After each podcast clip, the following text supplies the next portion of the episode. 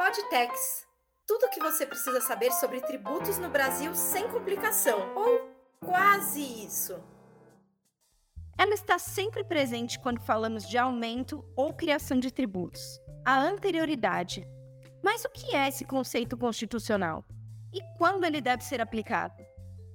Eu sou Bárbara Mengardo, editora de tributos do Jota, e hoje estamos aqui com Maria Carolina Guantijo, a duquesa de Tex, para explicar esse que é um tema que causa muita confusão, que causa muitas e muitas dúvidas no mundo tributário, a anterioridade. E, Duquesa, já vou passar para você para perguntar o que é essa anterioridade, quando ela deve ser aplicada, enfim, nos explique isso de uma vez por todas. Oi, Bárbara, olá pessoal. Então, para a gente falar de anterioridade, a gente precisa pensar o seguinte: é o contribuinte, nós, a gente não pode ser pego de surpresa com algum tipo de modificação tributária da noite para o dia. Então a gente precisa ter uma certa previsibilidade. É isso que o princípio da anterioridade, que está lá na Constituição Federal, garante para os contribuintes. A certeza de que, de uma hora para outra, não vai ser majorado um tributo já existente que possa ter um impacto muito grande nas finanças, seja da pessoa física ou da pessoa jurídica, independente disso. Então a gente tem essa garantia. Então vamos pensar, quando a gente pensa em anterioridade, o que a gente pensa? Previsibilidade, segurança. A ideia é que a gente consiga efetivamente ter um planejamento ou pensar, mesmo que, por exemplo, tenha uma instituição de um tributo hoje, de uma contribuição. A gente sabe que ela vai ser cobrada daqui a 90 dias. Alguns tributos tributos têm é, também uma anterioridade de exercício, então isso é importante também. É, então, uma ideia aqui é essa. Então, a primeira coisa que a gente precisa ter muito em mente é, quando a gente fala de anterioridade. A ideia é que é, o contribuinte tenha essa previsibilidade.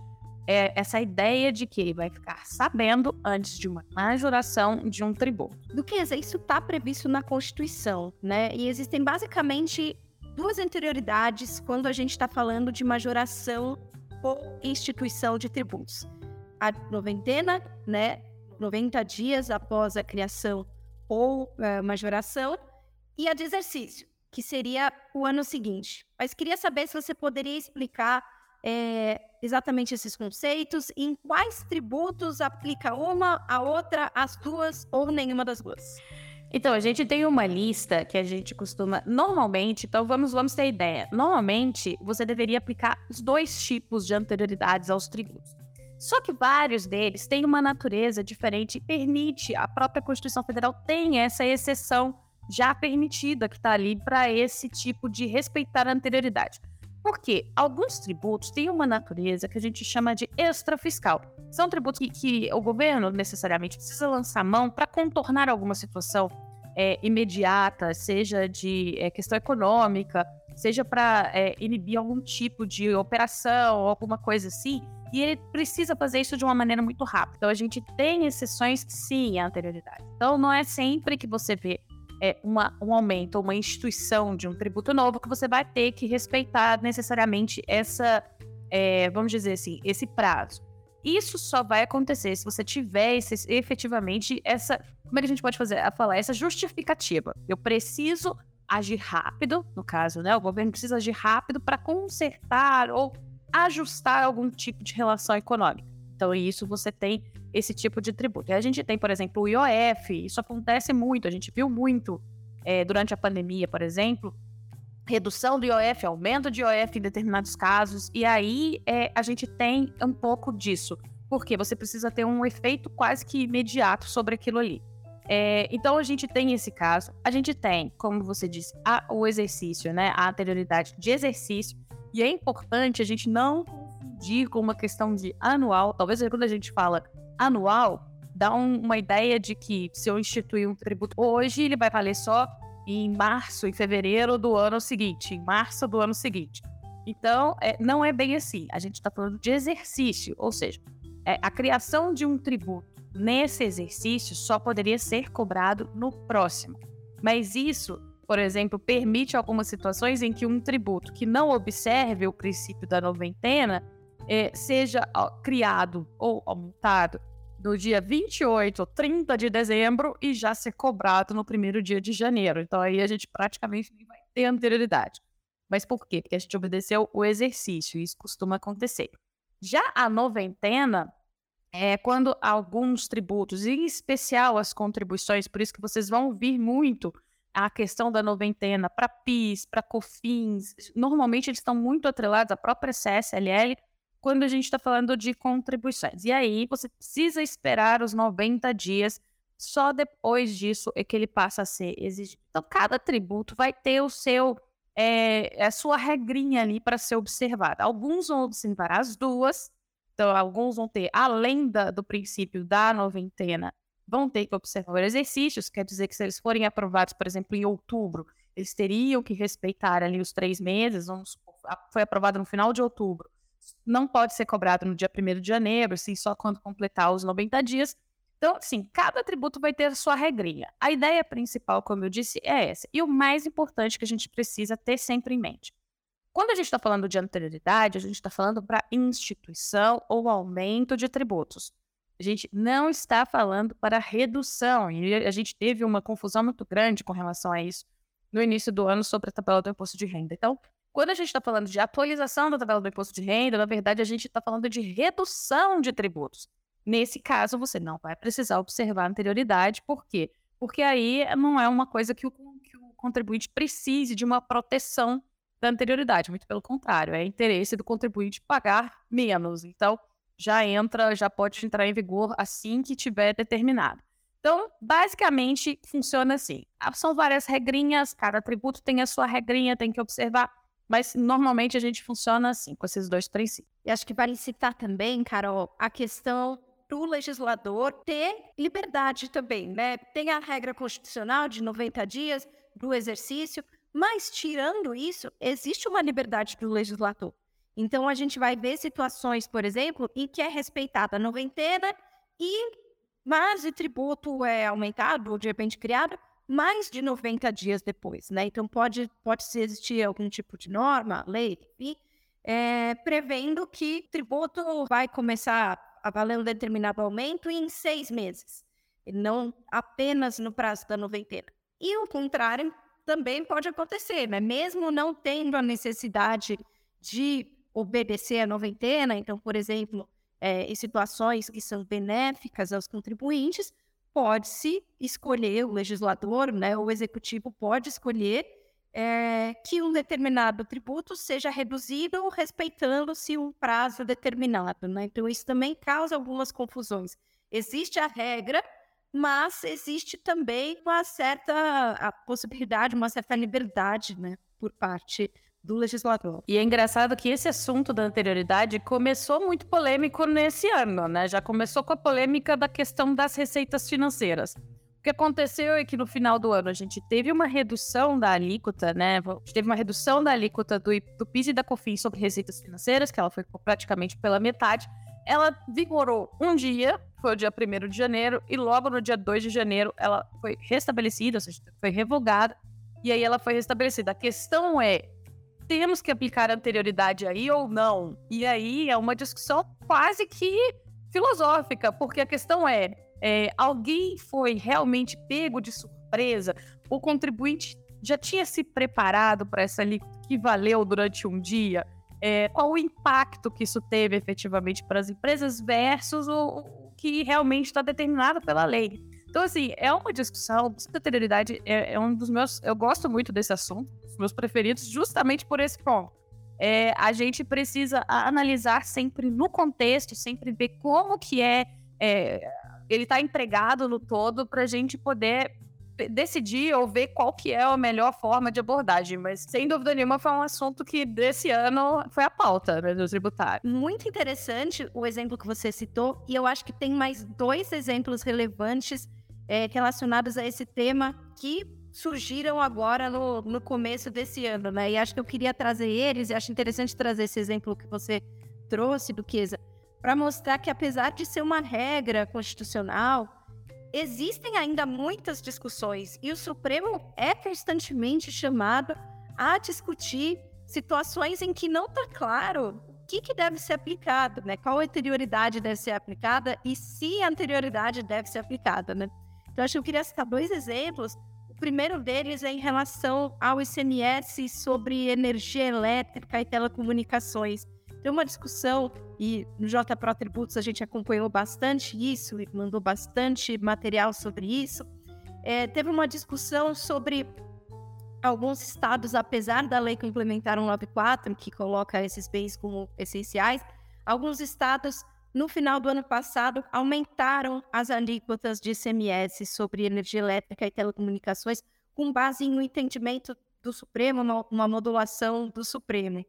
É, esse assunto acabou sendo judicializado recentemente em relação a dois estados que não respeitaram a noventena, respeitaram apenas a anterioridade de exercício, né?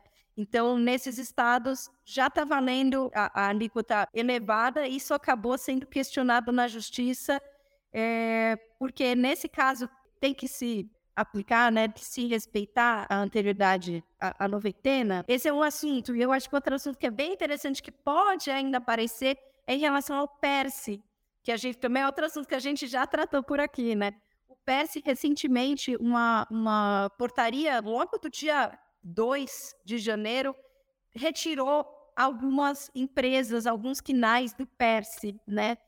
E aí a discussão que pode vir a surgir na frente é, nesse caso, deveria ser respeitada a anualidade, deveria ser respeitada a noventena? porque houve indiretamente uma elevação de tributo. Então, acho que eu queria trazer esses exemplos também para a gente mostrar que nem tudo é tão claro, né? Que existem várias situações aí que ainda se há dúvidas e vão continuar aparecendo dúvidas, né? Você conhece o JPRO Tributos?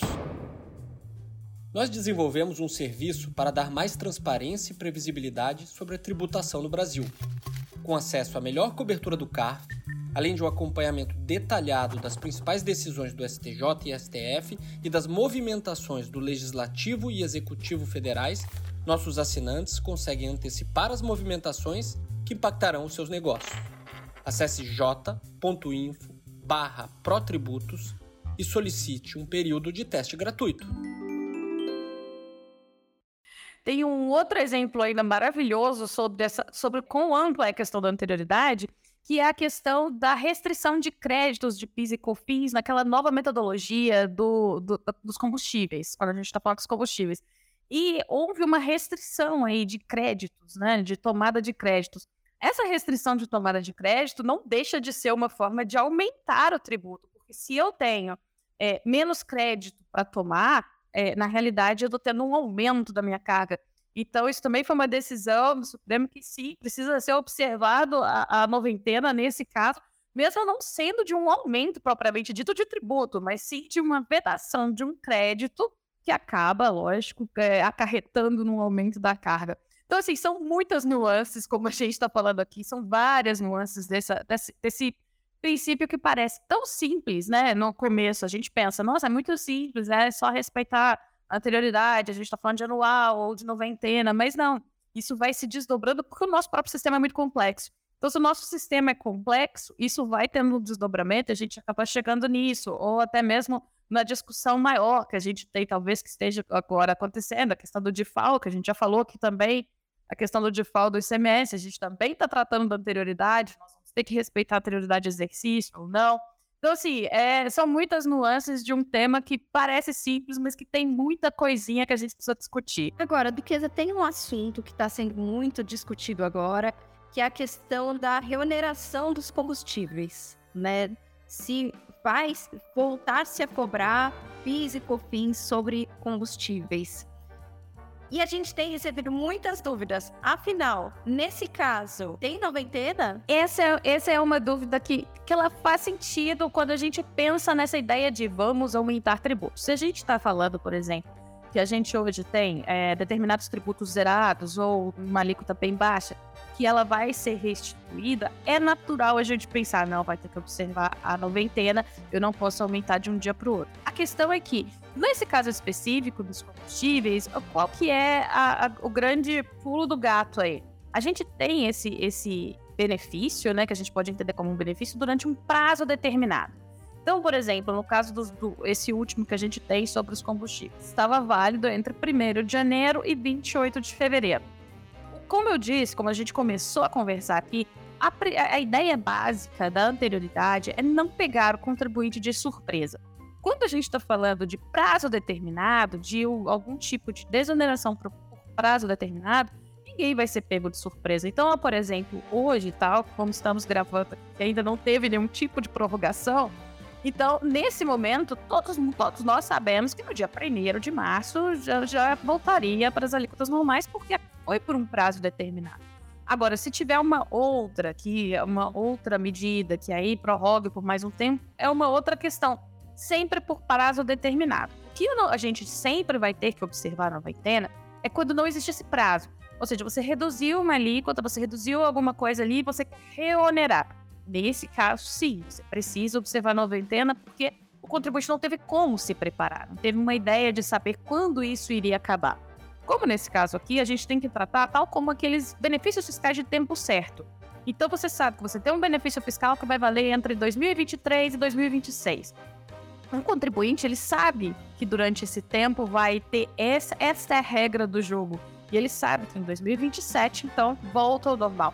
Então a ideia sempre é essa. A regra do jogo tem que estar muito clara. Então, por essa razão, não há que se falar da gente falar em anterioridade, porque a gente tem ali um prazo determinado, certinho, a gente sabe quando vai começar, sabe quando vai acabar.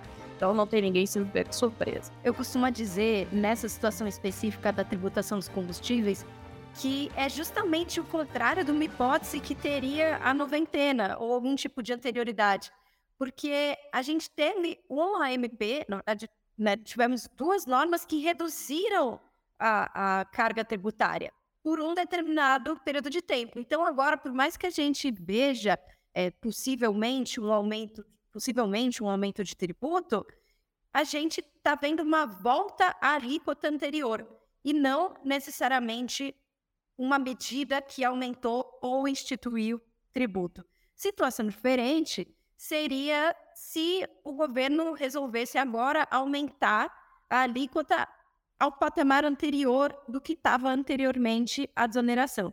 Aí sim, nesse caso, teria que respeitar, no caso do PIS e da COFINS, que são contribuições, a noventena. É sempre isso. A ideia é ninguém vai ser pego de surpresa. Sempre. Se a gente está trabalhando aí com uma data específica, se a gente está trabalhando com é, um prazo específico, Nesse caso, não tem ninguém sendo pego de surpresa, todo mundo pode fazer o seu planejamento considerando é, aquele prazo e que aquela, aquela seria a regra do jogo durante esse prazo. Então, é, inclusive, é por, até por essa razão que você não consegue, por exemplo, simplesmente desfazer um benefício, por exemplo, que tenha prazo certo. Porque a gente tem que prezar por essa questão da segurança e da previsibilidade. Então, assim, é, se a gente não está falando de, de ninguém ser pego de surpresa, ou se ninguém vai aumentar alguma coisa que ninguém estava sabendo antes, aí nesse caso não aplica a, a princípio da noventena. E por fim, para ninguém ter mais nenhuma dúvida sobre quando se aplica as anterioridades, a gente fez uma listinha aqui para não ter mais dúvida. Vamos lá. Tributos sujeitos apenas à noventena. IPI, contribuições sociais, então aí entra CSLN, PIS, COFINS, contribuição previdenciária, Sistema S, CPMF, além de CID combustíveis e ICMS combustíveis. Tributos sujeitos apenas à anterioridade de exercício. Imposto de renda e fixação da base de cálculo do IPVA e IPTU. Tributos sujeitos às duas anterioridades, ICMS, exceto para combustíveis, ISS, ITR, ITCMD, ITBI e alíquota do IPVA e do IPVU. E tributos que não estão sujeitos a nenhuma das duas anterioridades, aqueles tributos chamados extrafiscais, nós temos imposto de importação, imposto de exportação, IOF, empréstimos compulsórios para atender a despesas extraordinárias e um imposto extraordinário no caso de iminência ou em caso de guerra externa. Bom, é isso que temos para hoje. Agradecemos novamente a você que nos ouviu hoje. É, gostaria de agradecer muitíssimo a Maria Carolina Gontijo, a Duquesa de Tex, e esperamos vocês para mais em Podtex. Até mais!